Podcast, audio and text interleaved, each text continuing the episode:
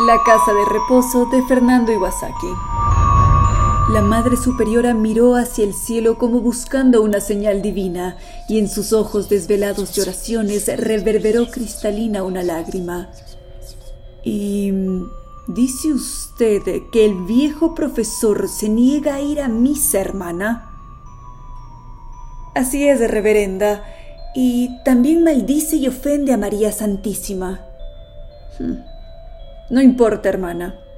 Llévelo entonces a dar un paseo por el huerto. Sí, reverenda. Una cosa más, hermana. ¿Sí, reverenda? Que parezca un accidente.